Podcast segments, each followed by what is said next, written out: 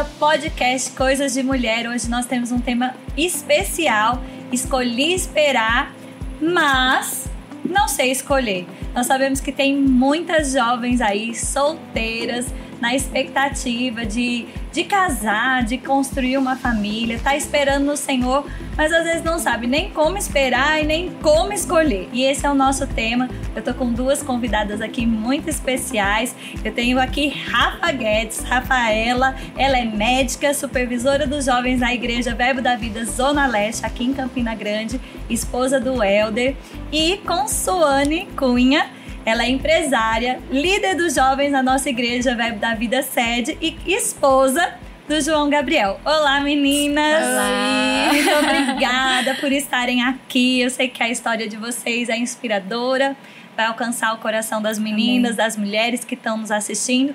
E vocês podem dar um olá aí pra gente começar.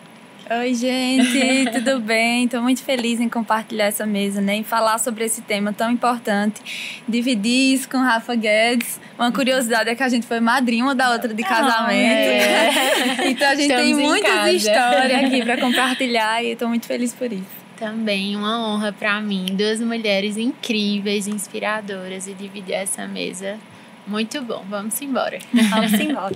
Eu quero aproveitar e pedir para você agora mesmo deixar o seu joinha aí, compartilhar. Você pode colocar nos comentários. Você está esperando no Senhor? Você sabe como escolher? Deixa aí nos comentários pra gente.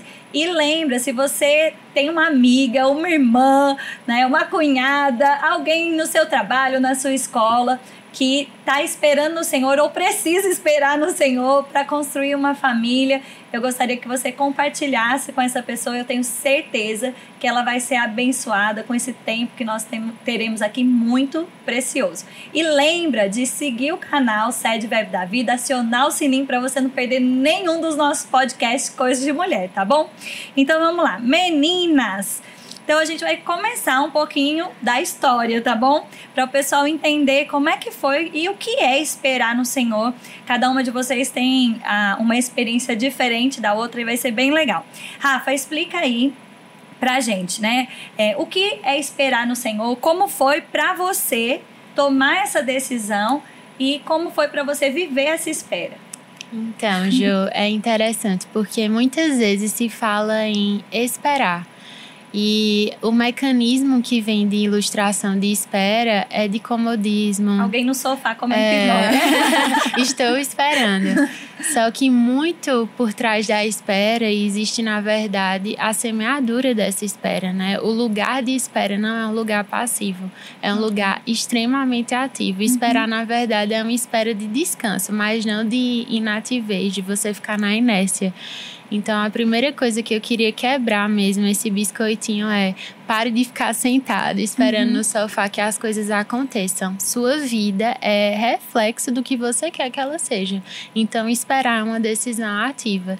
E para mim, ter decidido realmente entender o que eu ia me construir, o que eu ia me tornar, o que eu ia ser durante essa espera foi fundamental. Uhum. Porque não é sobre só tá aqui esperando alguém chegar e me escolher. É sobre ser essa pessoa que tá apta para ser escolhida também. Sim, Porque bom. às vezes a gente projeta na outra pessoa nossas expectativas, nossos anseios. E eu? Onde é que eu a fico nesse processo? A pessoa ideal, uhum. mas precisa se preparar para ser a pessoa ideal, né? Uhum. Então a espera é quem eu tô me tornando enquanto eu chego lá. E se expor a esse processo é maravilhoso. Uhum. Muito bom, muito bom. e aí, daqui a pouco você vai contar um pouquinho como é que foi esperar o Helder. É. Mas peraí. tu e você, como é que foi, né? Você decidir esperar? Como foi essa espera em relação ao próprio João Gabriel? Uhum. A minha história é um pouquinho mais diferente, né? Porque acho que quem cresce na igreja e tem aquele mesmo ciclo de amigos ali, a gente, como, eu e Gabriel, né? A gente se conheceu no quesito no de... É, a gente tem a mesma idade, literalmente. É, tem seis idade. dias de diferença, oh, na verdade. Então, a, estávamos em todas as salinhas. Ele não lembra de mim, ele disse, mas eu lembro dele. Eu era invisível pra ele. Eu acho que ele tá te enrolando. Mas aí no departamento de 15 a 18, ele era da 12 a 14. Eu já tava com as minhas amigas na 15 a 18. E aí ele foi para 15 a 18 e foi quando a gente se conheceu, né? Aquele grupo lá, Luísa, Letícia, Jean Gabriel, os meninos e tal.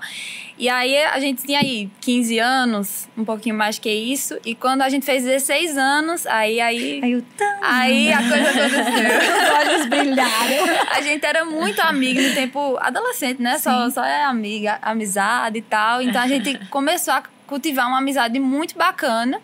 E foi quando entendemos também que naquela época todo mundo estava lá de Luiz e Danilo já estavam ingressando.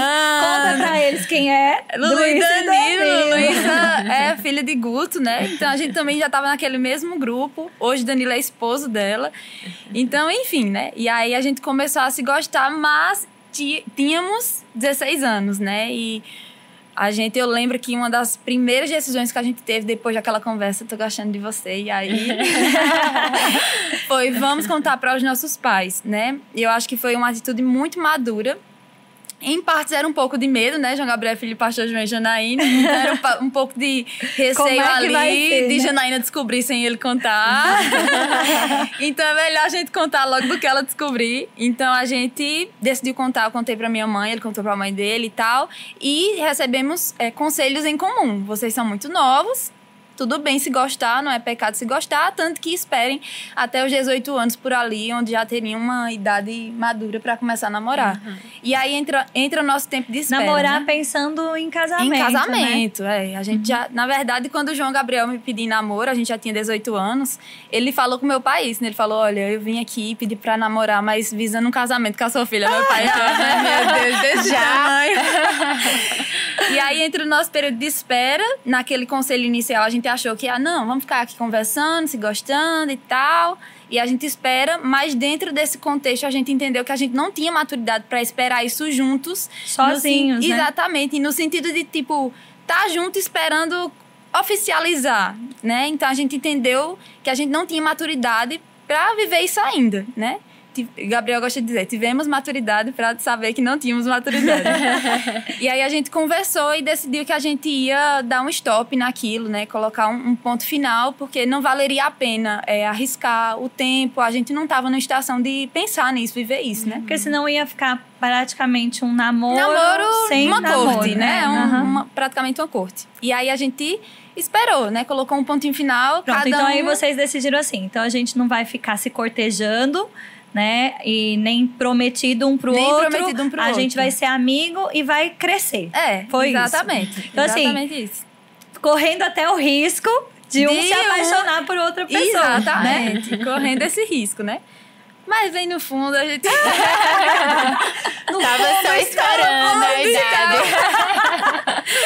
Não, pra mim, assim, de início foi bem difícil, porque, como eu falei, é, a gente tava no mesmo ciclo de amizades, então a gente saía junto, a gente fazia tudo junto. E aí Fica ficava a aquele... dica, tenham amigos. Tenham é, amigos. É, eu acho que isso é uma coisa bem importante, né, Rafa? Porque você nunca vai gostar de alguém que tá fora do, do teu ciclo, ciclo, de, de amizade. Então, assim, uhum. às vezes as pessoas falam assim, ai, não tem ninguém. Olha pros seus amigos. Uhum, né? Uhum. Então, assim, isso é muito importante. Tem uhum. amigos para te ajudar a ter boas opções e o seu amigo pode ter Inclusive, o Helder era o amigo que me dizia: tu dá certo com fulano, com ciclano, e se tornou meu marido. Olha então, então é. olha esses amigos, ele fica ali empurrando. Esses amigos que sabem, né, como te criar boas conexões. É. Diga isso. E aí, enfim, né? Fizemos, passou aí 17 anos, fizemos 18 anos. E aí, depois de alguns meses, eu pensei, cara. E nada de um eu ainda gosto de você. É. E eu aí. Como eu disse, né? Foi difícil essa separação, né? Mas a gente conseguiu ali, conversando com as meninas e tal. Mas aí, depois que fez 18 anos, aí eu falei: não, agora tem que ter uma conversa séria, entendeu? Porque agora já daria certo, mas eu preciso saber se ainda é recíproco da parte dele o que eu sinto, porque eu ainda gostava dele, né? E aí, em uma noite, eu assistindo Friends, vendo o Chandler pedindo Mônica em casamento. aí eu falei, não, eu vou mandar uma mensagem pra ele. E daí eu mandei uma mensagem pra ele, dizendo assim... E aí, então, lembra que a gente Você foi uns anos Mônica, atrás? Eu fui a Mônica. foi a Mônica. Decida. E eu falei exatamente isso, né? Ei, decide aí e tal. Isso é a última vez que eu tô falando sobre isso. Tu quero deixar isso bem tranquilo e transparente entre a gente e tal. E aí, fui dormir, né? E quando eu acordei, esperava receber a mensagem, mas o irmão só me respondeu depois de meio-dia. E eu Você foi angustiada a manhã dormir toda. agoniada, né? Foi, Ficou fui a noite agoniada, toda. filho. Será, meu Deus? E aí, quando ele respondeu, ele respondeu assim: é, realmente não vai dar certo. é, não temos tantas coisas em comum ainda e tal. Não sinto que é o tempo. Me deu um, Uau! um balde de água fria. Eu fiquei tipo, ok, então, né? Mas já a mensagem eu tinha dito assim: é a última vez que eu falo sobre isso e tal. Tinha dado também um baixo da minha parte também, né? Uhum. Aí eu falei: tá bom, então, muito obrigada. Fica com Deus. Deus te abençoe. Segura aí que você já conta o próximo Tá. passo. Rafa, e você, né? Você acabou de dizer que foi um amigo que te apresentou Helder, então. Não, na verdade, ele era muito meu amigo. Helder. Isso. Certo. Só que aí, nesse lance de ser muito meu amigo, ele dizia, ô, então, Rafa... no, no, no, na, naquele lugar era o amigo. Aham. Mas, de fato, se você me perguntasse há anos atrás, Rafa, você vai ter alguma coisa com Helder? Eu te diria que com toda a convicção do meu coração que não. Porque é muito isso, Ju. A gente às vezes projeta pessoas de longe. Aham. Porque a gente nunca acha que tá perto da gente, é alguém que pode Isso é um caminhar ao, nosso engano, né? ao nosso lado. Isso, porque eu sempre olhava e dizia, não, meu marido não tá aqui. Tipo, está chegando. Está chegando. Tá vindo. E eu nunca olhava para as pessoas que estavam em paralelo a mim. Só que certo dia ele se despertou para me perceber. A gente trabalhava junto, servia junto, na verdade, no Revolução. Ele era meu líder na época. A gente amava coisas Que era um similares departamento de dentro da igreja. evangelismo dentro da igreja. Então a gente se conheceu nesse contexto de igreja servindo, Uhum. mas super amigos. Agora amigos ao ponto de realmente ele me dar conselhos de dizer, ó Rafa, fulano dava certinho contigo e eu dizer, não.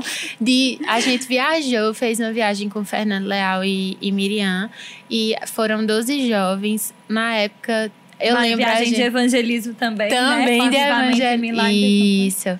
E nessa ocasião, eu lembro de ele dando conselhos pra gente em relação a isso. Tava no avião.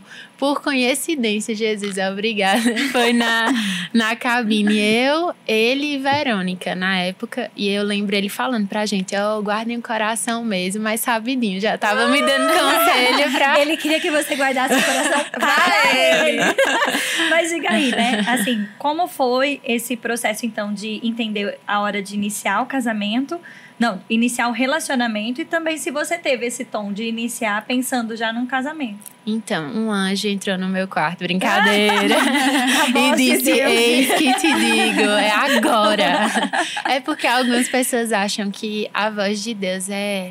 Oh, gente, mas a voz de Deus ela é tão cotidiana. E como eu até comecei falando, esperar não começou em o Elder. O Sim. esperar começou dentro do meu quarto, nas minhas orações. Eu lembro que enquanto solteira, eu gastei tempo, na verdade, investi tempo em servir a Deus. Eu investi tempo em fazer cartas para Deus. Gil estava no meu casamento. Sim. Nani foi minha madrinha, como ela falou. E a meu meu voto foi uma carta que eu escrevi para Deus com 19 anos. Então, assim, coisas que eu vivi posteriormente aconteceram por decisões anteriores que não foi do nada. Às vezes a gente fica esperando, ah, de repente eu estou em um relacionamento extraordinário, mas tem algo por É, trás. E foi nesse processo de me encontrar em Deus, de servir na igreja local, de ser intencional em fazer o tempo e a estação que eu estava vivendo valer a pena, que a gente começou a se encontrar nesse percurso. Eu lembro do seu casamento, né? E você falou da carta. Uma coisa que eu acho que legal pra gente enfatizar, que não era uma carta de uma lista de perfeição. Era uma carta de consagração, né, Rafa? Sim. E assim, essas. é, como você está dizendo, essas cartas, essa, é, eram mensagens que você tava, tinha no seu coração, Sim. orações no seu coração, Orações. que você colocou ali no papel para eternizar aquilo, né? Sim. Mas não, porque assim, o pessoal faz muito isso. Uma lista de perfeição que se ela for ler, ela não se encaixa. Sim. Né? Então eu digo pra você, cuidado com a bendita Deus lista, né? Cuidado. A lista, pelo amor de Deus. Mas diga aí, assim, é, e esse. É verdade, né? Você se consagrou, você se preparou, você falando, a gente servia, eu tava servindo, eu tava é, sendo o meu melhor para o Senhor, né? E a Bíblia diz isso: a solteira cuida, das, coisas do Senhor. Mas então, como foi esse momento de se despertar e falar, Elder? Então, fui um pouquinho chata no início, porque eu vi muitas colegas é, cedendo a carências emocionais. E eu fiquei muito diligente nesse quesito de, Senhor, eu quero entender. Que lutar, viu? Foi brasileiro. assim Thiago. Eu dizia assim, amor, na mão não era amor não. ainda. Eu falava assim, olha eu gosto muito da sua amizade. Você tem ah, a oportunidade de me conquistar. ele ficava. Aí é que ele tinha vontade de me conquistar. e na época, eu lembro que eu fui para João Pessoa porque eu tinha passado na faculdade lá. E foi uma época que, quando ele falou e compartilhou comigo que existia o um interesse dele é, sobre mim, eu fiquei chocada inicialmente. Eu disse pra ele: você tá ficando doido, porque a gente é só amiga. e eu lembro de algo que ele falou que me marcou. Eu disse: esse menino sabe o que quer. Ele disse: eu não tô sendo movido, Rafa, por um sentimento. Eu tô sendo movido por uma convicção. Aí eu fiz: ah, agora eu vou fazer jus às suas palavras. Fui para João Pessoa e eu lembro que nesse tempo eu não queria deixar a distância, o fato de eu estar tá só, o fato de eu estar tá em uma situação divergente assim no quesito e não estar tá com apoio familiar tão de perto, me deixasse vulnerável.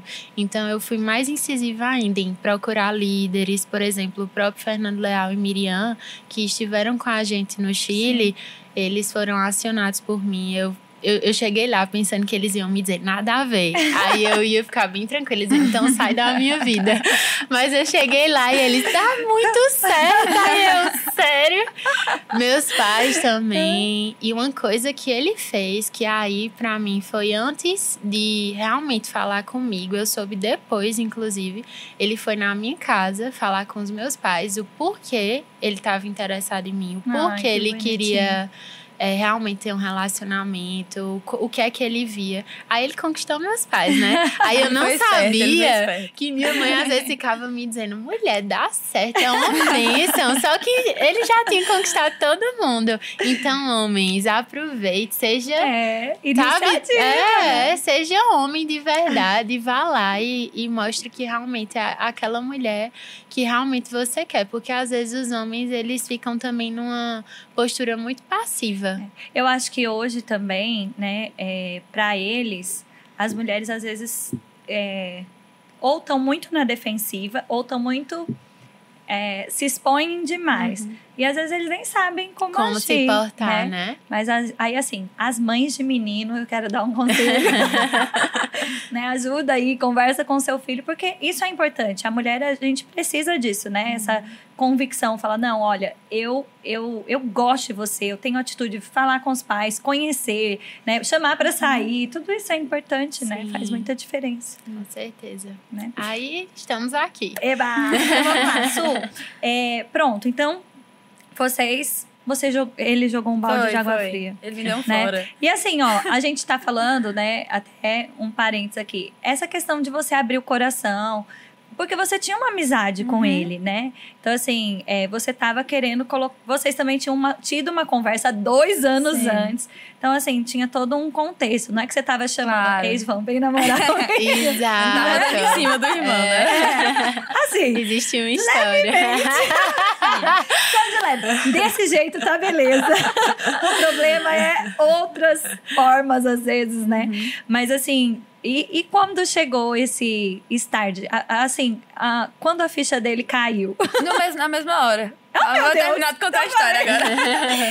aí foi quando eu disse: não, beleza, tudo bem, vida que segue, vamos continuar. E aí passou uns minutinhos. Aí ele, ele se falou, arrependeu. Foi, se arrependeu. aí ele mandou assim: eu vou me arrepender se a gente não tentar. Aí eu falei, tá bom, então, vamos conversar. E aí a gente passou, foi mais ou menos setembro, quatro meses conversando sem ninguém saber. Dessa vez a gente deixou sem amigos saberem, sem interferência de outras pessoas. A gente queria saber realmente o que estava no coração Porque senão do outro. Uma, ficava uma torcida tão grande que é, ficava confuso, uh -huh. né? E a gente era muito amigos, assim, era um, um, grupo bem amigo mesmo, então tinha essa interferência de opiniões, né? Então ali nesses quatro meses a gente conseguiu realmente saber o que, o que o outro tinha que chamava a nossa atenção. Eu lembro que é, eu vi ele, ele pregar, eu vi ele ministrar, ele já estava no início do ministério dele, aquilo me enchia os olhos porque eu vi o amor dele, a diligência dele ao Senhor. Sim.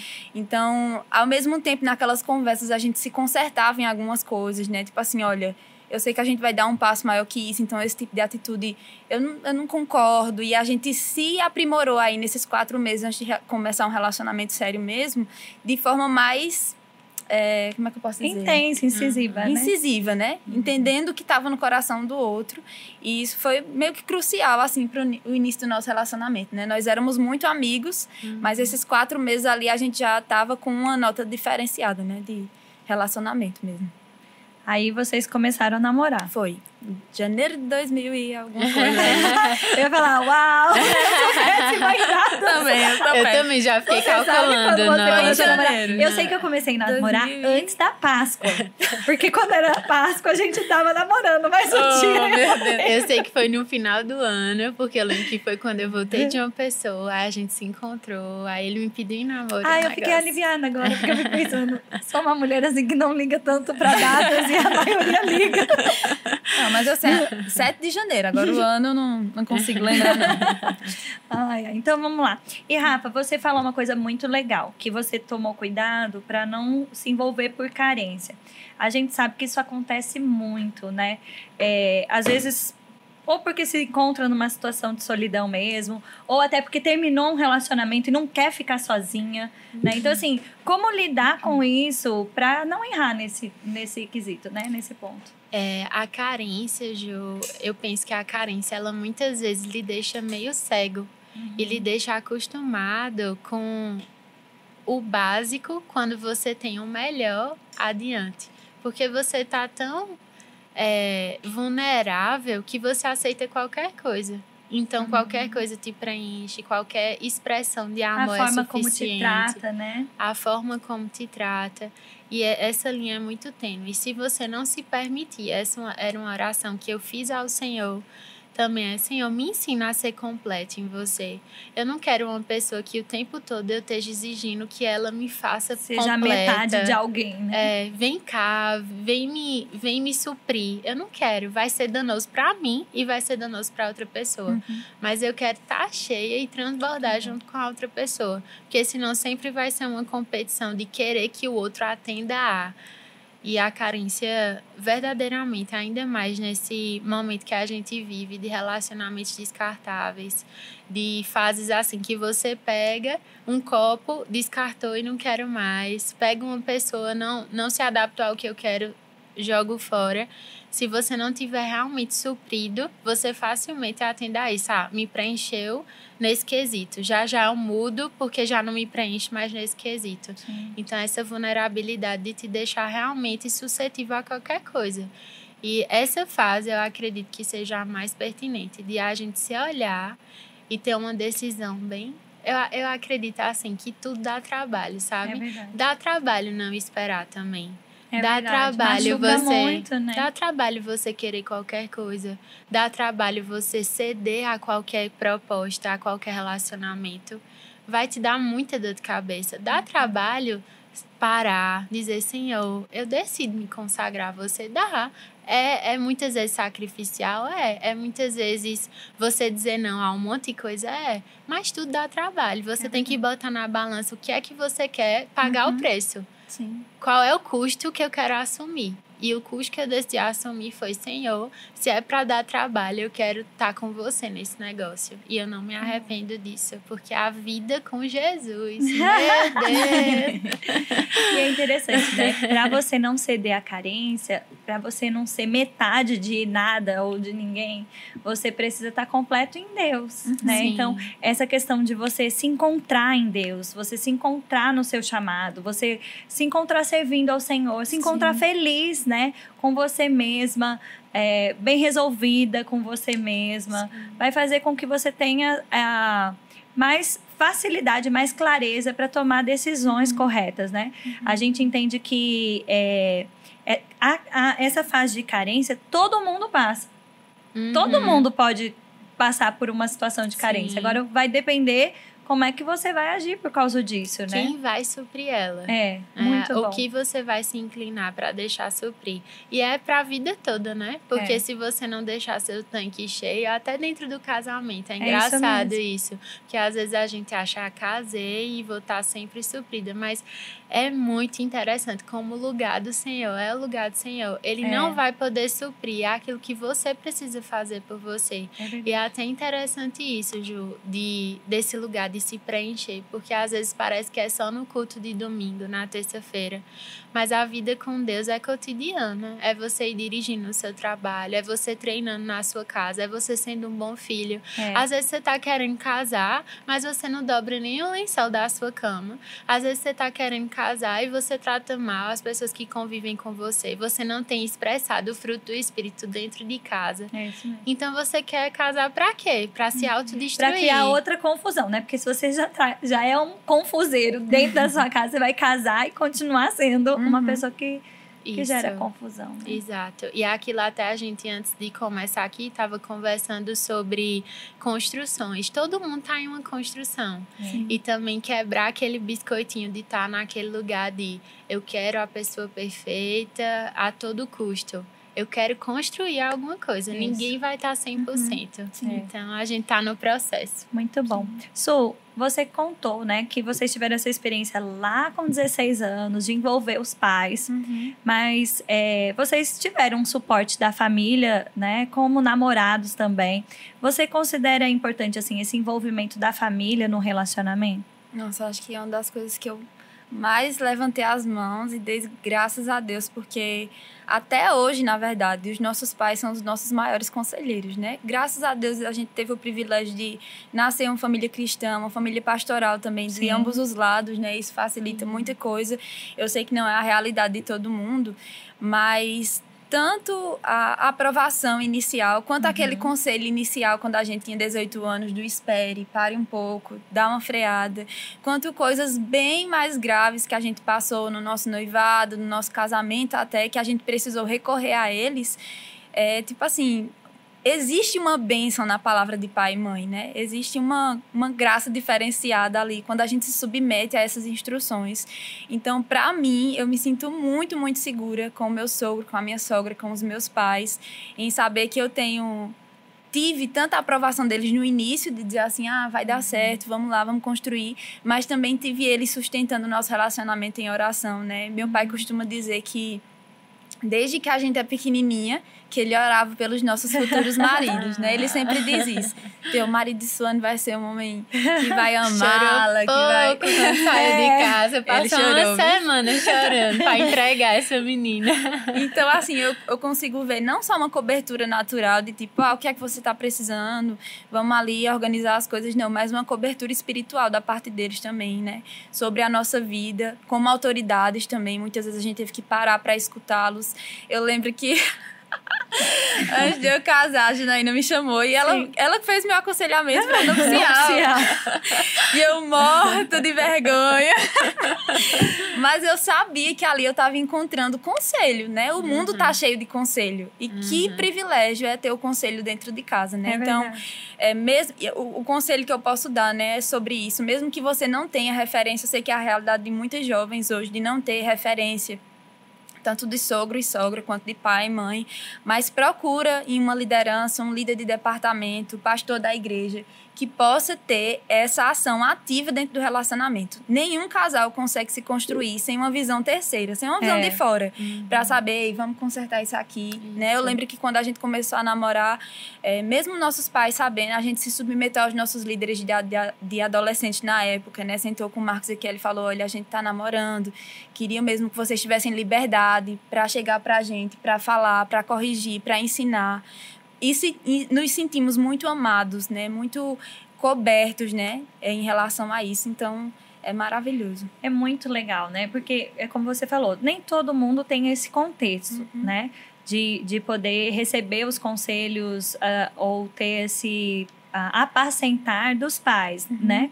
Mas pai e mãe sempre são muito importantes. Sim. Então fica a dica aí, né? Assim, independente da questão, fala assim: "Ah, mas meu pai ou minha mãe nem crente é". Sim. Mas eles são autoridades Sim. e têm experiência, tem, tem bons conselhos de qualquer forma, né? É lógico que quando você tem o, os seus pais crentes, é, isso tudo te traz um, um, um, respaldo, uma segurança até maior, mas não tem ninguém que te ama mais aí para te dar um conselho, para te ajudar.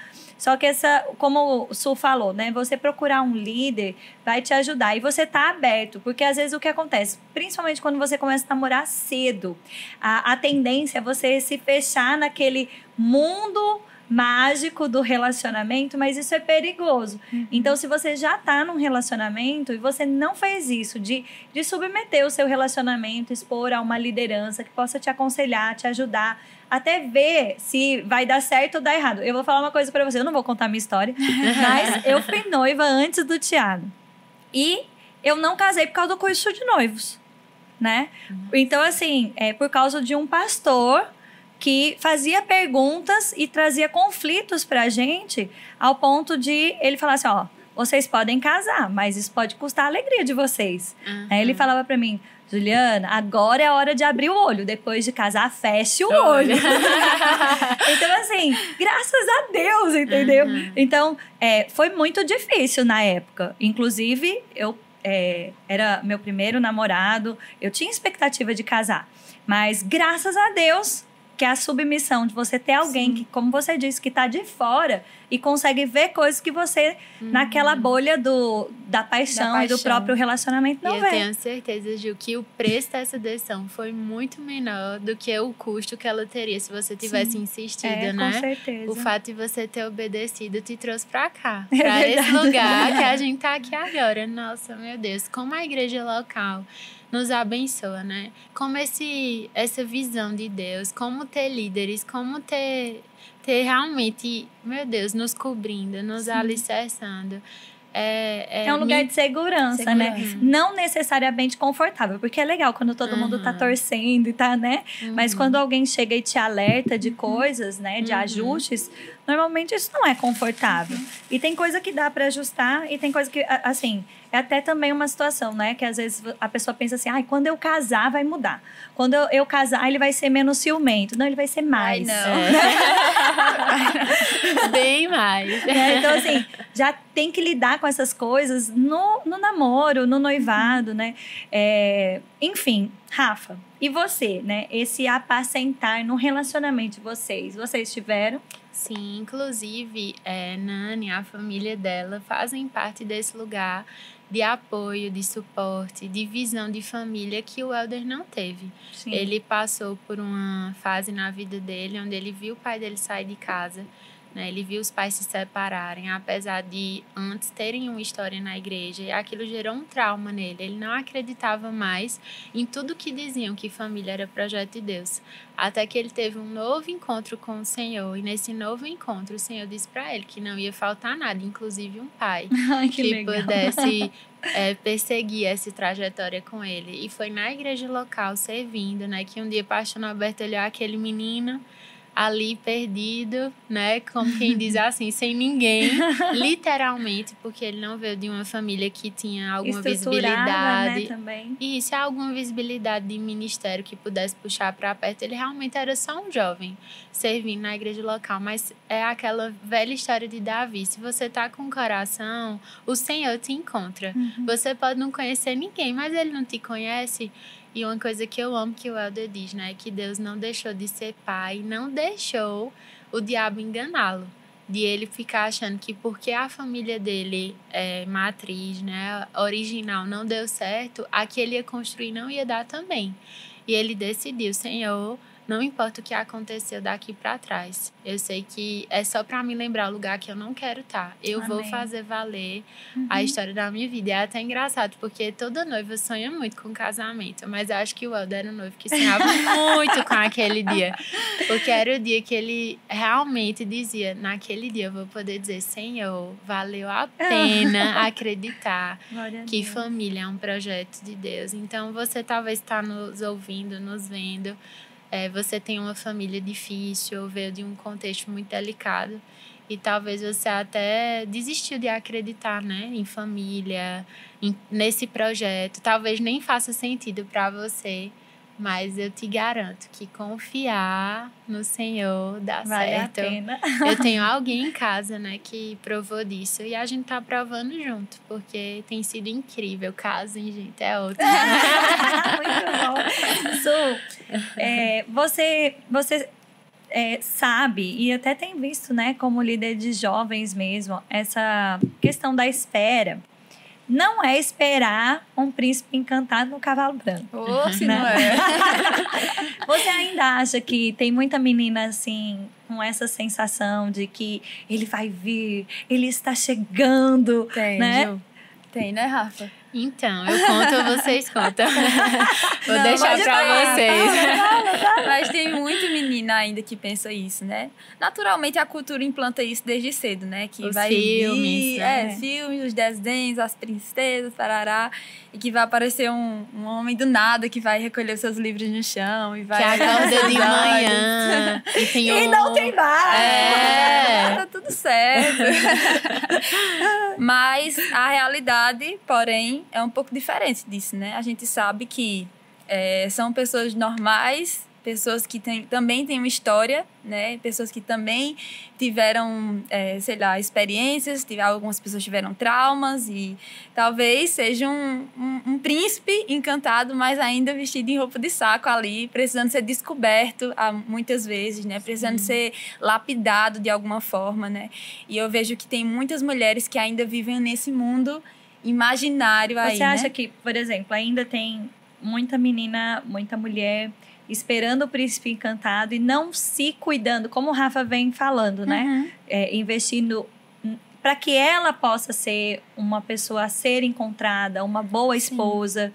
Você acha que ainda precisa melhorar isso aí? Eu acho também, Ju. Na verdade, esse, esse quesito de boa esposa, eu acho que também é um, um, um mundo um pouco fantasioso na cabeça de, de quem ainda não experimenta de um casamento, né? Para muitas mulheres, ser uma boa esposa é saber cozinhar, saber limpar uma casa e estar disponível sempre para o seu marido linda e exuberante. Gente, esse é ser uma boa esposa, mas quando se entra em uma realidade, ser uma boa esposa é ser uma mulher cheia de sabedoria, ser uma mulher cheia do espírito, ser uma mulher que tem os frutos do espírito, é. Para dar e vender, de paciência, de amor, de longanimidade, para ofertar ao seu marido no, no, cotidiano, como o Rafa fala. E não é somente aquela questão prática de como organizar uma casa, né? Tem toda uma questão. Apesar que eu vejo também, assim, né, hoje, até por causa dessa influência do, do próprio feminismo mesmo, né? As mulheres é, ficam sonhando com o mercado de trabalho, sonhando em serem bem-sucedidas e, e às vezes não querem aprender a cuidar Nossa, da mas casa. São duas linhas né? muito tênues. Eu né, acho isso? que é, é assim, é um os dois são um problema. Os né? dois extremos são é, é que você fala assim, não, é, eu nem quero ser dona de casa. Não, você vai casar, vai você precisa ser dona de casa, Sim. né? Porque afinal de contas, a mulher sábia, ela edifica a, A casa, casa. né? Mas o que você falou é verdade também. Só que você pode ser uma masterchef, né? Só que você não souber lidar com o dia a dia, Sim. né? Com sabedoria, a expressando amor, expressando o fruto do espírito, sendo uma mulher cheia Cheia do do espírito, você não vai ser uma boa Vai ser esposa. tola e vai destruir tudo com as próprias Do mesmo mãos. jeito. Eu lembro de uma live, Ju, que você participou. Me falha a memória agora exatamente com quem. Não sei se foi com a esposa do Luciano Subirá, enfim. Mas que você citou até Margaret Thatcher, Sim. a dama de ferro. E você falou até sobre essa questão de carreira. E eu lembro que eu estava do outro lado da tela e eu falei, uma coisa que você disse que fincou no meu coração é, o problema não é você ter uma carreira incrível, é não deixar ela roubar seu coração É da sua mesmo. casa. Uhum. Porque às vezes nessa busca de carreira incrível, você esquece que não é só isso. Você não é uma vida só de uma carreira. Você tem uma casa, você É. tem uma família, você é um todo, né? Que precisa assim, ser prioridade. O que também, né? aconteceu hoje, na verdade, a gente vê uma inversão de valores, famílias destruídas, mulheres às vezes bem-sucedidas financeiramente, mas frustradas. Sim. É por causa disso, de, de tirar o coração de dentro do lar. Isso. É, então, Porque assim, To- É a um gente foi problema. criada com propósito. Então, se eu É. tiro um, um- um- uma coisa, um propósito de alguém, aquilo, é. mesmo que do outro lado eu tenha sucesso, aquilo não vai ser não, suficiente. E o né? outro, e a outra coisa também é verdade, o outro lado da história, né? Que Suane estava falando, você pode estar tá dentro do celular sem o coração nele. É, Porque se você estiver lá dentro, mas você tiver é, murmurando Amarga, o dia todo, né? é, achando que o fato de você estar tá em casa servindo é um peso, você vai destruir do mesmo jeito. Então, é, é. equilíbrio. A Provérbios né, tem um versículo que fala: é melhor enfrentar o leão do que a mulher rixosa. não Avalie como a gente oh, se torna Deus, quando a gente tá chata. Meu Deus. Rafa, vamos lá. É, eu sei que você. Você casou com quantos anos? Peraí, deixa eu contar. 27 anos. 27. E, assim, a gente sabe que né, vai passando dos 20, 20 e pouco, vem essa pressão. Você viveu Sim. isso de estar tá ficando mais velha e, Rafa, você não vai casar. Rafa, é só o curso. E aí, Rafa, como é? E aí, e aí? Vai ficar pra titia, né? Como o pessoal fala aqui no Nordeste. Mas, de fato, eu vivi, Ju, essa pressão Estou não, porque casam muito cedo. Você mas... casou quantos anos? 22. 22 anos. É, eu casei gente. né? e aí eu vivi muito essa pressão de ter que escolher depressa. Só que aí entra em tudo aquilo que a gente já conversou. O fato de eu saber o que eu queria, agora saber não fechada, né? Porque às vezes a gente fica esperando, esperando, mas esperando o que a gente quer, da forma que a gente quer, com a lista que a gente quer, uhum. e se fecha para as oportunidades. Porque, como eu falei, o Elder não era uma possibilidade, mas se tornou alguém que o Senhor me mostrou e que hoje se tornou meu marido. Então, às vezes, a gente fica naquela autocobrança excessiva de tem que ser aquele cara perfeito que ministra, que prega, que expulsa demônio e que ainda chega em casa cantando louvor. mas, às vezes, vai ser a pessoa que tá limpando as é. cadeiras é. e é massa fazendo isso. É. E vai ser o homem da tua vida que vai estar tá do teu lado, que vai te fazer avançar, que vocês vão voar juntos, sabe? Então, assim, eu vivi essa pressão, mas eu não cedi a ela eu tava muito decidida. É tanto que o Helder, quando começou a ficar meio que me olhando, na, na voltando para aquele lado, né? Tenho amigos, ele falou com uma amiga muito próxima minha, que é Debinha e perguntou: E aí, Débora, como é que ela tá? Aí, Débora, menina, ele não vai dizer nada pra ela, porque ela tá muito fechada. Aí ele fez: Pois então, vou orar. Ela, boa, ore. Deus o que o Senhor, O que o Senhor não faz. E de fato, ele foi muito inteligente nessa vinda até mim, porque não foi de uma forma abrupta, chegando de uma hora para outra, um conselho, né, no meio desse trâmite. Mas... Ou seja, procure os amigos, Dos amigos. Ó, Ju já casou um monte de amigas, gente. É. amiga de Ju é uma bênção. Se você tá aí esperando no Senhor, se aproxime que Ju vai encontrar oh, alguém. Meu vai. Deus! Su, é, essa questão, né, de... Tem uma linha como a gente já vem falando, né, de, de esperar, mas é, tomar cuidado para não esperar com essa lista rígida, né, com um pensamento rígido e acabar realmente não, não se tornando uma possibilidade, porque uhum. ah, você concorda que às vezes as meninas elas querem esperar tanto uma perfeição como também tão fechada que não tem homem que consiga uhum. se aproximar. É. Não é? Existe uma diferença também de, de ser, de estar disponível, né? E ser uma pessoa atirada. atirada. É. É, existe uma diferença, né? Uhum. Como a gente estava falando, né, sobre ciclo de amizade. Eu vejo muita gente, muitas mulheres que sonham em casar, né, que já dizem, cara, queria tanto E não sabe comer pessoa. um sanduíche. é, mas tipo, anda só rodeada de mulheres. É. Não tem um, um, ciclo mais aberto, que tenha caras, que conheçam outras pessoas. E se isola. Se isolam e ficam conversando ali só eu vejo um pouco assim, até um pouco de egoísmo até com elas mesmas, né? No sentido de tipo, para ter que chegar aqui, tem que me conquistar, ou tem que lutar muito, mais amada. Então, a gente tava conversando aqui, tem menos homem do que mulher no mundo. então, esteja disponível também, uhum. né? Porque assim, essa, questão da conquista, o que você tá falando, né? Não é ser atirada. Existe Sim. um aspecto de que o homem, ele, isso faz parte até do instinto do homem, né? Uhum. De, de, de, De de, conquistar. de conquistar, Aham. de falar, de chegar perto, Sim. né? E a gente precisa disso também.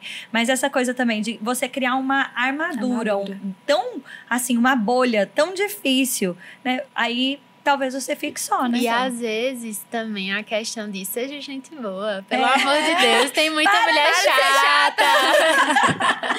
tipo, Seja tá, tá em uma conversa, ri mesmo, dá É. risada, fala coisa do dia a dia, porque às vezes parece nesse processo de conhecer alguém que você sempre tem que estar, assim, toda montadinha, não É. pode na verdade, aquela pessoa vai dividir a vida com você. Então, ela vai dar risada em casa com você. Ela vai te ver sem maquiagem.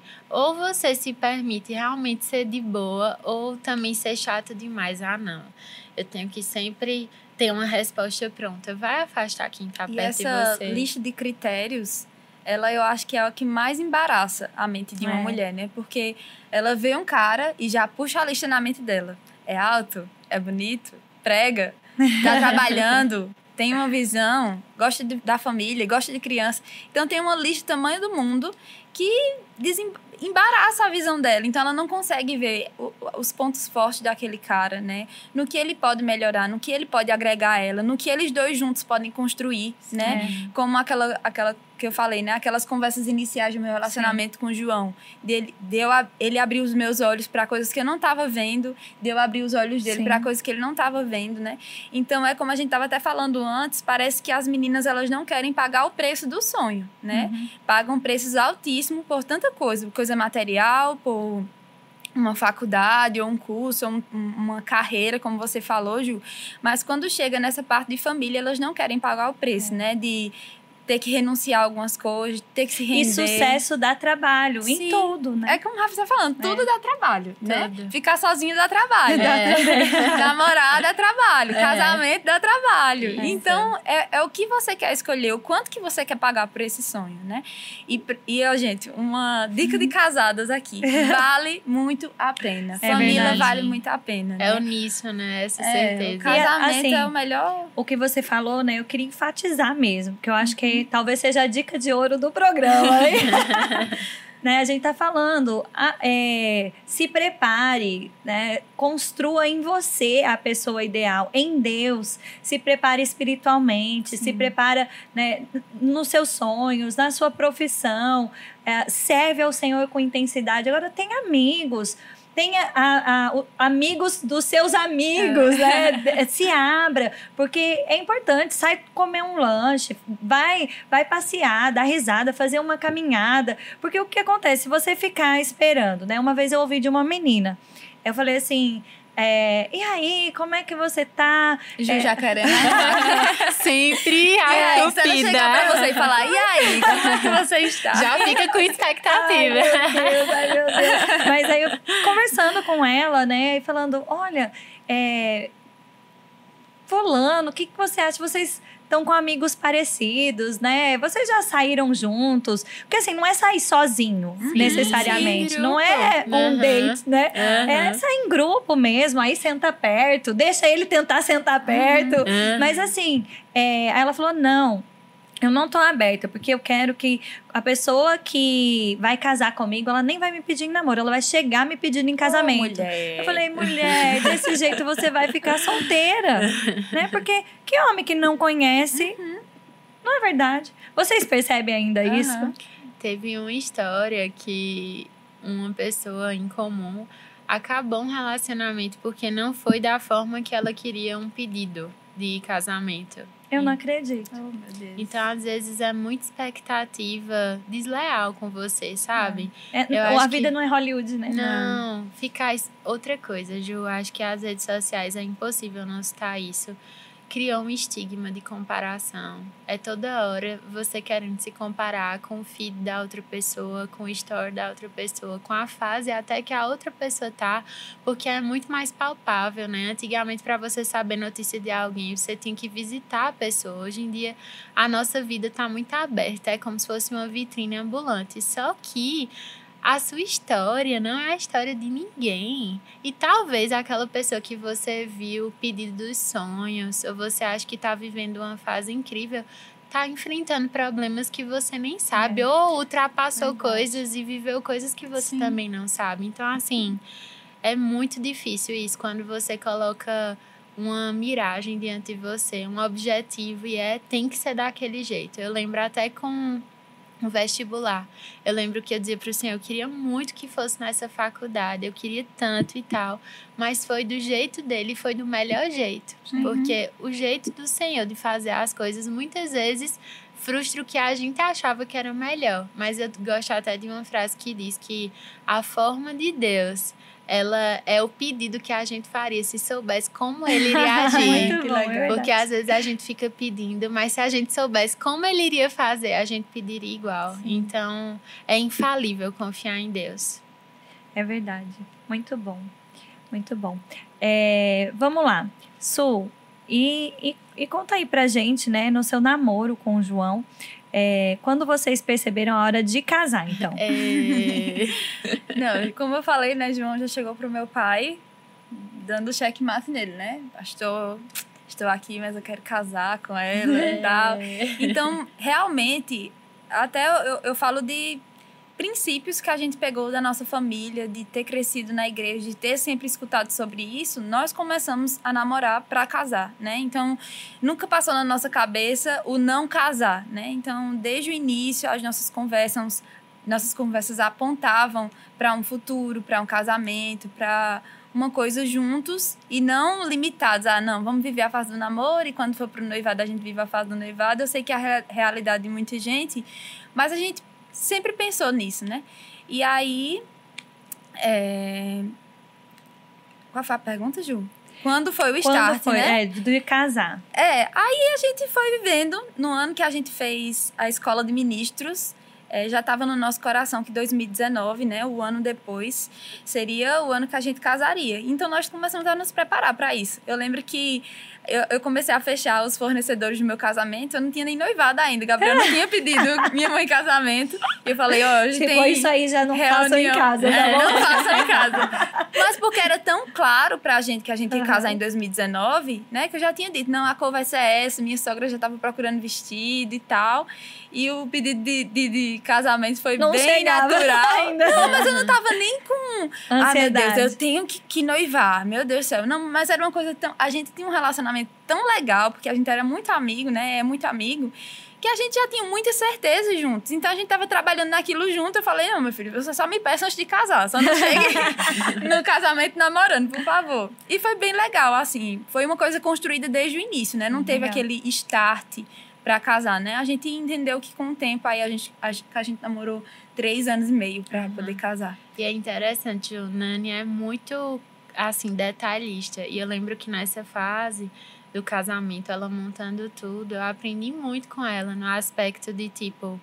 É, às vezes ela queria uma flor nesse copo, desse jeito, mas ela aprendeu a abrir mão, porque o sonho de fazer a família dela acontecer era mais importante. E eu lembro que no fim da cerimônia choveu. E... Eu tava também. Eu né? tava. e aí eu lembro que a mãe de Nani, né, ficou bem preocupada, Josi, e aí e tal. E ela, mãe, casei, tá tudo certo. Eu tava amando aquela chuva. e é sobre isso, casei, tá tudo e, certo. E você, Rafa, como foi essa questão de entender que era hora de sair do namoro para casar? Assim, já existia uma cobrança, uma torcida, uma cobrança. Eu, bora, Rafa! Toda, todo dia, se... E, como, e tem isso também, né? Quando você começa a namorar mais tarde, a ideia é que seja mais ah, rápido, né? Não, e quando o Nani casou antes que eu, foi, mais nova... Aí, potencializou. A gente sempre foi muito amiga e afinou muito mais os laços, né? Depois que uhum. a gente cresceu. E foi incrível correr o propósito juntas também, porque eu tive a oportunidade de ver pertinho a construção da família de Nani, uhum. ela a minha. Mas esse start é assim, similar a Suane, não foi algo que, ah, do nada, agora vamos projetar isso. É interessante, quando você está dentro de um relacionamento, assim, eu acredito em outras fases da vida, há um, uma paz em você. Uhum, e você se percebe mais pronto, sabe? No início do relacionamento, coisas que você era imaturo, sensações que você tinha, ou então percepções que você tinha, que elas bom. mudam. E quando a gente começou a olhar a nossa vida de solteiro, muito ínfima ao que a gente podia conquistar, a gente disse: não, não dá mais para adiar. E é surreal o quanto a gente descobre no casamento é. que a gente era egoísta que a gente acumulava muita coisa para si mesmo. E como o casamento potencializa e quando você, filho né? chegar aí, você descobre de novo, você descobre de novo. Aí é outra etapa, é, né? É, faz parte, a gente vai crescendo. É como a gente vem falando, né? O casamento é uma construção uhum. e a gente precisa se abrir, né? Para melhorar, para é, a gente estava até conversando um pouquinho antes da gente começar, né? Tem coisas que a gente só descobre namorando. Então, na amizade você não descobre, descobre só quando namorou. Tem coisas que você só descobre quando ficou noiva, que vai organizar o casamento. E tem coisas que você só descobre quando casa. Né? É e aí tem coisas que você só descobre quando é tem verdade. filhos, né? Então, assim, são processos, mas é, a, o Senhor, a nossa igreja, a família, né? Uhum. São, são lugares né, de proteção para que a gente possa ser o melhor de Deus em cada fase. Sim. Né? Isso é maravilhoso. Então vamos lá, Su. É, nós sabemos que o propósito de duas pessoas, ele, ele, ele precisa de uma certa forma se encaixar, uhum. né? Então, assim, é, o que, que você fala sobre essa questão de propósito? Como isso é para você com relação ao João e como você pode falar disso também de uma forma geral? Foi uma das primeiras conversas também que a gente teve em relação a isso. Já estava muito claro, assim, o chamado dele já estava ficando bem latente. Gabriel tem um coraçãozão pastoral. E você falando aí de descobertas, a gente está descobrindo isso muito mais, né? Nessa Agora, liderança né? dos jovens. né? Então, mas essa é a parte que entra a paz, sabe, Ju? Eu lembro que quando eu comecei a, a namorar com ele, eu me considerava muito nova. E tinha muitas coisas ainda sobre a minha vida, sobre o meu futuro, que eu, eu não tinha sabia, tanta certeza, é. que eu não tinha descoberto ainda em Deus. Mas, e, e um dia eu fiquei muito coisada com isso. Meu Deus, como é que eu tô dentro desse relacionamento? Eu não sei nada. Mas aí é onde entra aquela parte da paz, né? O Espírito Santo nunca nos deixaria cair numa cilada sem nos avisar antes. É verdade. Na verdade, ele nos guia em paz em todas as coisas. Então, é, se você não sabe, ainda não tem algumas certezas, busca em Deus, né? Procura dentro de você, no seu conselheiro, né? Que é o Espírito Santo. É, é o caminho certo? Me diz se esse caminho vai dar no lugar certo. E foi essa nota de paz que eu recebi naquele tempo. Ainda nova, Gabriel ainda também não tinha tantas certezas como a gente tem hoje, e ainda nem tem tantas certezas ainda de como Sim. vai ser o futuro, mas foi a nota de paz que nos fez continuar, né? E, e o nosso chamado. É, é, claro que se a gente tivesse chamados distintos, diferentes, assim, um missionário e um pastor, até daria, mas como, né? mas graças a Deus, aprove Agora, ao Senhor. Essa pilha, né? Tem gente que às vezes fica obcecado por isso. É. Muito. É isso é tão uhum. perigoso. Também é outra barreira. Então fala disso. Ah. Mas já que você pegou o gancho. Também é outra barreira, né? Essa questão do chamado de às vezes até botar assim, eu sou isso e é, acabou. É, e às vezes Deus está querendo te usar em outra área, não, e mas ninguém começa no, na última fase. É isso que uhum. eu também fico pensando, né? Você pensar em Paulo né? Você vê ele começando ali servindo, aí depois como mestre, profeta. Sim. Então, assim, a gente vê fases, descobre, né? né? Então, assim, essa coisa às vezes de pôr a pessoa na parede, né, também. É muito perigoso, né? Muito. Ou, ou você tem um chamado missionário ou a gente se separa agora. Cada isso, né? e é isso que Suane falou. Às vezes a gente não tem nem certeza do próximo passo. Quem nos dá a garantia é o Senhor e a gente já está sentenciando tudo, sabe? Eu acho que chamar também é estar tá muito disponível, é. porque nem sempre você vai atuar é. naquilo que você se vê plenamente. Às vezes é. você vai fazer por um tempo é. algo que está em você, que o Senhor quer usar. Eu estava vendo até recentemente pastor Tiago tocando louvor, eu achei demais, porque é algo que está sobre ele. Ele não está atuando literalmente no louvor, mas ele tem aquela habilidade, é. ele foi útil naquele dia. Uhum você, Ju, da mesma forma, quantas vezes eu te vi se desdobrando, tá aqui, podendo tá cuidando das crianças, porque faz parte do seu propósito também. Uhum. Eu acho que é se, se engessar, não. Eu só vou se eu for a missionária, ou se eu for a profeta, ou se eu for, sabe, esses estigmas que a gente vai criando sobre nós, nos impossibilita de viver coisas tão maiores. O que Su falou, né, é porque entender o propósito é entender assim, ó, nós estamos dispostos a caminhar juntos, uhum. nós nos identificamos como pessoa, nós nos identificamos em Deus, mas não ficar obcecado pelo, pelo chamado uhum. ou até por um rótulo, né? Sim, um título. Sim. Mas, é, e essa paz, né, que nos guia mesmo, vai fazer toda a diferença, né? Uhum. Aí eu quero aproveitar e falar do Rema. Diga aí pra mim. O Rema não ajuda? Ajuda ou não ajuda? Foi minha professora, Ju, de fruto do Espírito. Fazia o povo ficar em pé no meio da sala quando chegava atrasado. não conta, não conta. Com certeza. Inclusive, foi no Rema que eu, eu, ah, eu sou apaixonada. Foi no Rema que eu descobri que eu tinha passado no curso. Eu sempre conto essa história. Eu fui fazer minha faculdade fazendo Rema. E quantos conselhos preciosos que me sustentaram naquela fase, ali ainda, deslumbrando uma vida uhum. para as escolhas e até hoje, né? E um Porque... curso, né? Você fez medicina, então, assim, um vestibular difícil né? Que até eu sei que você passou uma pressão do pessoal dizendo, Rafa, não tem como juntar as duas coisas, você estudar para passar e o rema, né?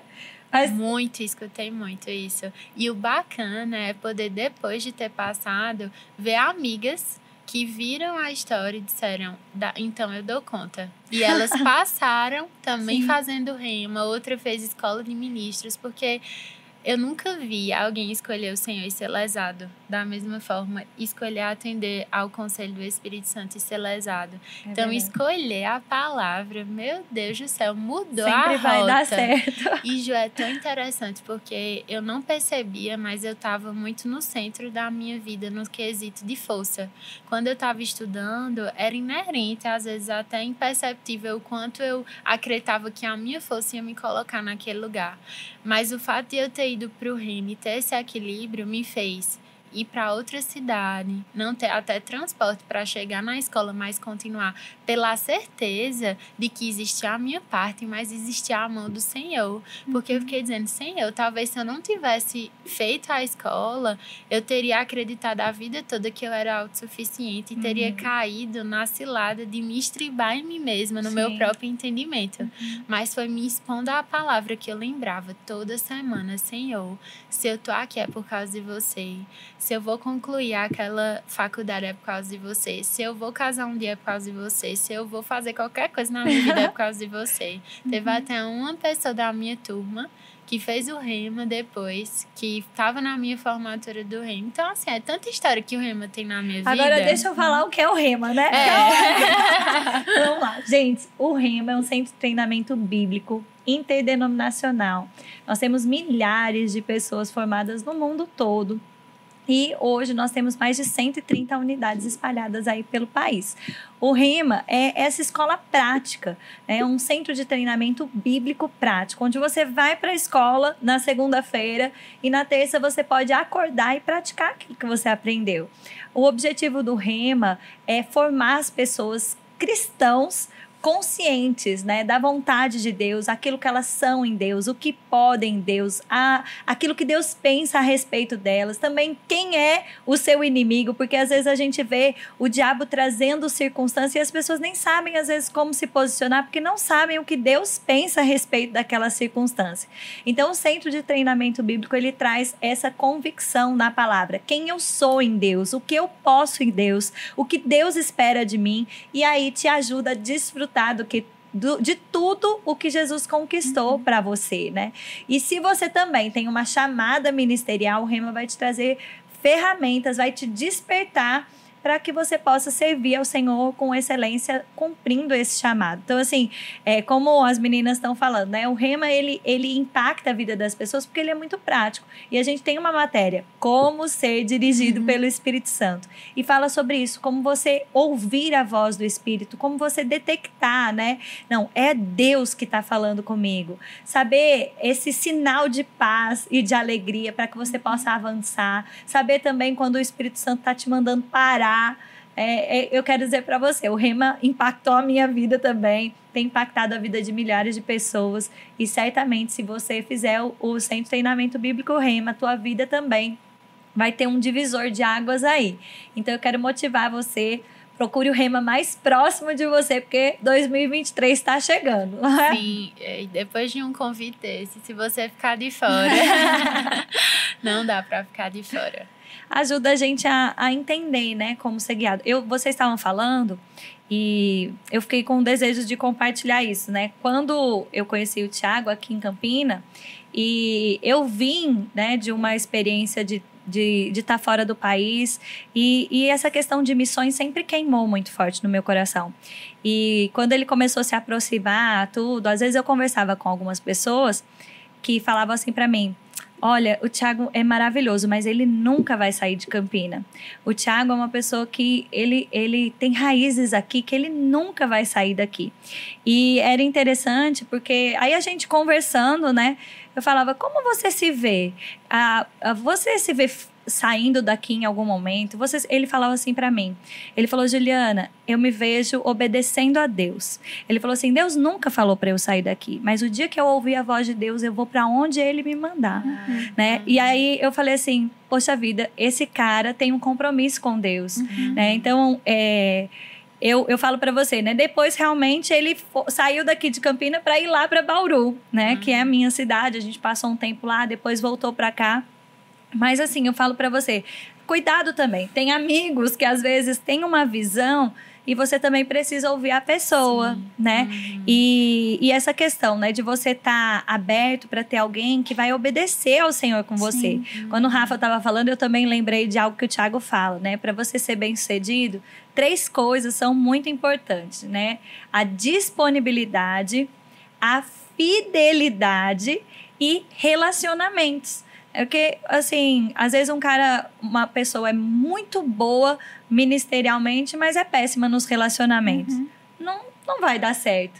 É, então, assim, é, é melhor do que ter uma pessoa com tanta convicção, né? Que tem um chamado e às vezes erra em coisas tão simples Sim. como esse desejo de obedecer ao Senhor, seja dizendo para ir ou para ficar. Sim. Não é? É sobre isso, é sobre dizer sim. E não é fácil dizer sim, né? é. né? Mas é sobre obedecer. Muito bom. Amém. Então vamos lá. A gente está caminhando para o nosso finalmente, tá bom, meninas? Ah. Então, está sendo muito bom, né? Muito obrigada. E é, pronto, Rafa, essa questão também, né, de, de propósito, tudo, você não falou sobre isso, né? Como foi isso para você? E similar ao que você viveu com o pastor Tiago, Ju, comigo e com o Helder foi muito parecido. Porque apesar de estar tá muito claro no coração dele pessoas, vidas, hoje o Helder pastoreia, é pastor auxiliar na Igreja Zona Leste, mas isso não era uma, uma ele não estava vidrado nisso, não era algo que ele falava, ah, eu preciso disso. Muito pelo contrário, eu lembro que quando a gente estava junto, a gente sempre falava um pro outro, o nosso chamado são pessoas. Uhum. Então, onde o Senhor quiser alcançar alguém, a gente vai dizer sim. E assim foi. Tanto é que a gente saiu da sede, gente. Eu com o coração. Ela Ju... vai pra dizer sim ao Senhor. Mas, ó, isso é uma coisa legal, né, Rafa? Uhum. Assim, que, por exemplo, é, você tava super bem na sede. A gente, inclusive, tinha alguns planos, Era. né? E, e aí, é, uma coisa que você precisa entender: se você vai casar, você tem que seguir o seu marido. Então, assim, é dizer sim ao Senhor e você quer se submeter a essa visão? Eu falo que a- a- hoje, principalmente, as mulheres têm um pouco de aversão a essa palavra submissão. Mas submissão é isso. Você ter uma pessoa, você ter um homem que você olha, que, que você é, é, respeita, que você admira, que você fala assim. Eu vou me submeter à visão, né? E eu acho que você vivenciou isso em lágrimas, que eu também chorei. É Mas verdade. Foi, foi importante, né? Com certeza. E até uma coisa assim, um, uma, um, algo precioso dessa fase foi de fato até Nani, né? Na época que a gente passou o baixão para ela e para João, até hoje, hoje meu irmão continua servindo com eles. E não existiu em nenhum momento, como amigas, como parceiras, aquele espírito de competição, de Uhum. divisão. É tão bom você sair de um lugar e saber que vai ter outra pessoa que vai E dar se você conta, não sai né? também, é, Você impede, impede né? oportunidade, né? Exato. E hoje eu vejo que quando a gente foi conversar com o Nani e João, eles. Não, de jeito nenhum. É engraçado isso, porque às vezes você se acha É. muito pouco para aquilo que vai vir. E hoje eles não só estão dando conta, como têm feito um trabalho incrível, extraordinário. Então, o verdade. sim que você dá ao Senhor vai afetar não só a sua vida, mas É o fato da gente ter sim. obedecido também afetou a vida de Com João e. Nani. Uhum. E ver a E gente outros, crescendo né, que vocês junto. levantaram. Isso. Então é egoísmo você querer ficar, tipo. A ah, gente vai caminhar pro final pra pergunta picante, porque a gente vai falar de sexo é, agora. Então vamos lá. Eu quero saber como foi, né? Eu sei que vocês também esperaram nesse aspecto. Então, como foi essa questão de decidir esperar o sexo pra depois do casamento? Tira para o ímpar e quem fala Vai, primeiro. Vai, Nani. Eu tava falando agora. Você casou é primeiro, vai. É. Então, como eu sempre. ah, todas as perguntas eu falei sobre isso, a gente cresceu em um lar cristão e, claro, que teve toda um- uma, uma história por trás, né? Do que a gente foi ensinado, das bases que a gente recebeu. O próprio Rema, né? Eu fiz Rema com 16 anos, no ano que abriu para 16 anos, eu acho. que legal. E eu tava no Rema. Eu lembro que é, quando a gente tava naquela primeira conversa inicial, eu lembro de no Rema tá sentindo, cara, não tá certo isso. O Espírito falando comigo, Sony, dá uma pausa Espera. nisso, sabe? Então, é, é- voltamos, voltamos para. Mas quando se fala de sexo, entra muitas coisas, né? Entra a pressão da sociedade, né? Do que a gente tava vivendo na faculdade, eu não estava na faculdade, eu estava terminando um curso técnico ainda, vive aquela pressão de adolescente e tal, como a gente casou cedo. Tem também, claro, obviamente, que tem que ter Os a atração hormônios. física, os hormônios. A E a gente, na verdade, pra gente. Tem que ter química, senão também não vale a pena É, não casar. casa não. Se não tiver química, Deus. caso, não. A gente fez um podcast com o Guto que ele falou isso, É. o povo ficou louco. É, mas é verdade. Porque assim, se não dá, É, não, não dá. Diga aí.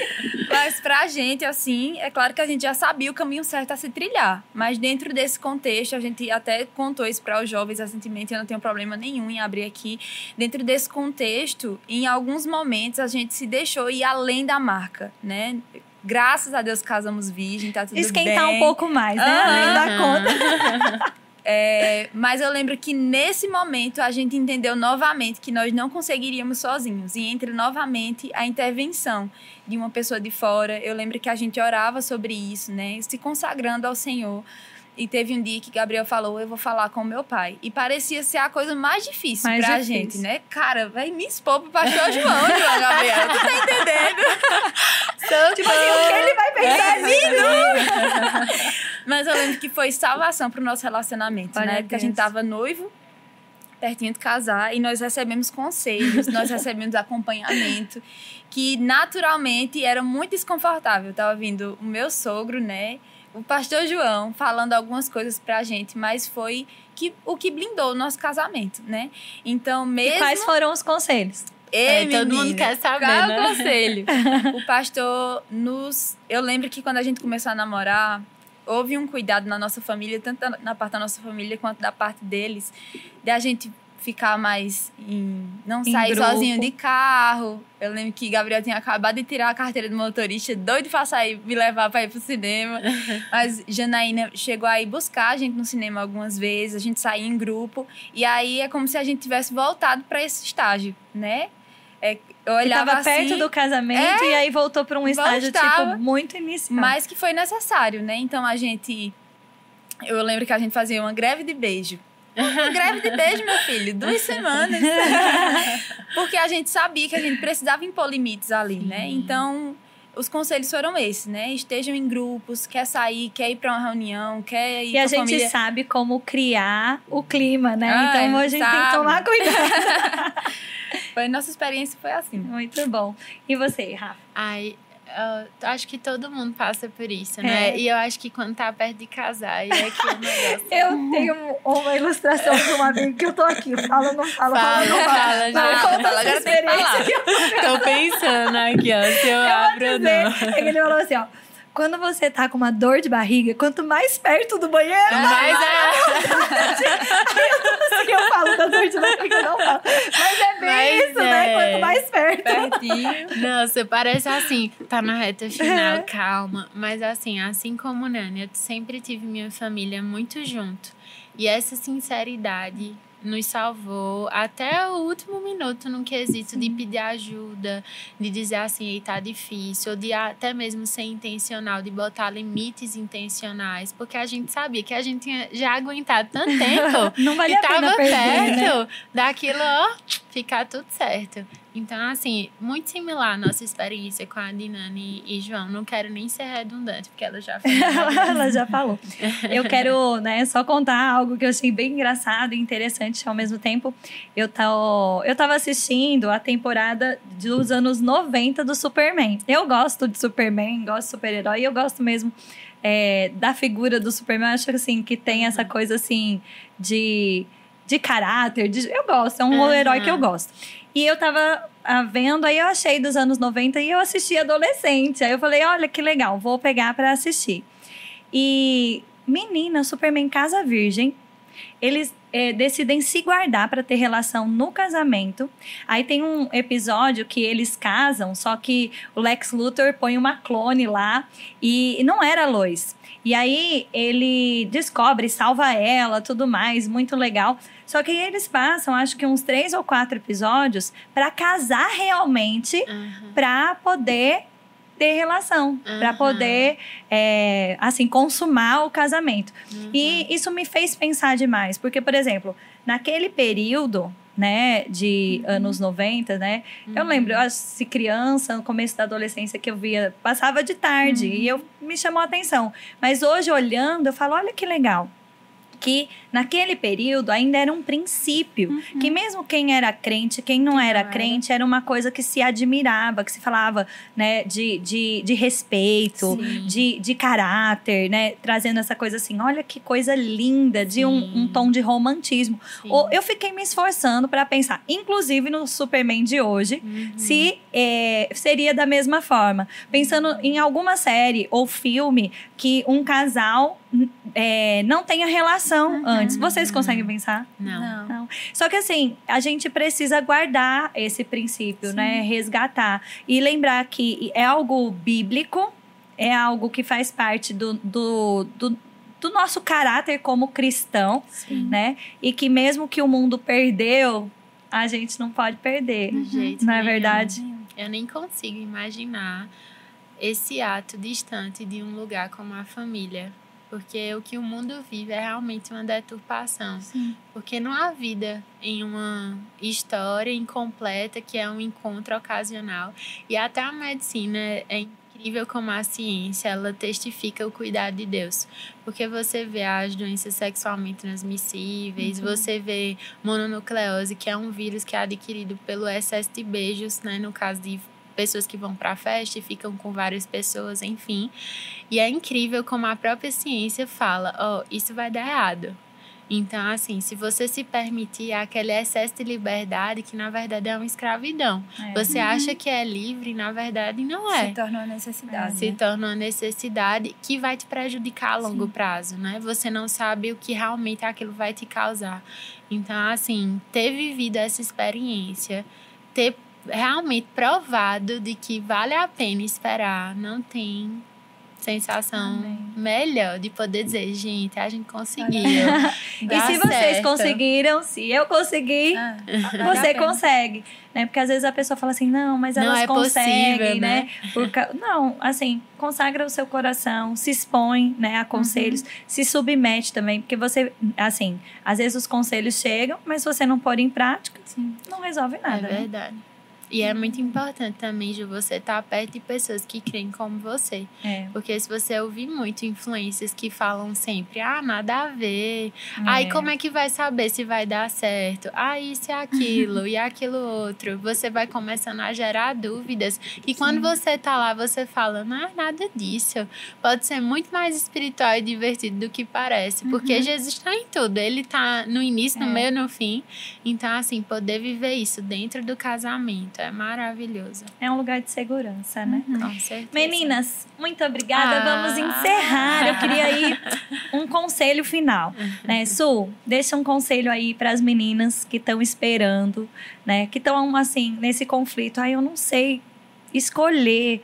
O que, que você pode fechar aí? Falar, olha, meninas, é isso. Vamos lá. Então, meninas, o meu conselho para vocês, né? Na verdade, toda essa live foi recheada de conselhos, né? Então, é, guarda o seu coração em Deus. Né? Existem pessoas que estão guardando o coração para elas mesmas, para as suas próprias vontades, para os seus próprios quereres, e não estão atentando nem entendendo o que tem no coração de Deus para você. Né? Então, se eu posso dar um conselho, é isso: entenda o coração de Deus sobre a sua vida, sobre a estação que você está vivendo, sobre o seu futuro, é, consagre os seus sonhos a Ele. Eu sei que casamento naturalmente para a mulher. É o auge dos nossos sonhos. Nós queremos casar, nós queremos constituir família, nós queremos ser mãe. E não tem coisa mais linda e mais gostosa de se viver do que isso. Mas também não tem coisa mais é, horrível do que viver isso sem ser a vontade de Deus para nossa vida, sendo com a pessoa errada, no momento errado, da forma errada, longe dos caminhos do Senhor, sem uma perspectiva de futuro em Deus com aquela outra pessoa. Então, se eu posso dar um conselho, é isso: guarda o seu coração, oferece todos os seus sonhos a Ele, faz como o Rafa fez, escreve cartas para o Senhor, fala a Ele que tem no seu coração e consagra mesmo consagra a sua vida, o seu sonho, o seu desejo e a intensidade disso tudo para Ele. Canaliza para o Senhor, que com certeza Ele vai te recompensar. É Amém. E você, Amém. Rafa, o conselho final? Então, meninas, o meu conselho final é: ficou claro que contos de fadas não existem, é mas também ficou claro que nos contos de Deus há um enredo extraordinário que você vai sair livre você vai sair íntegra, você vai sair realmente devolvida à essência que você realmente nasceu para ter.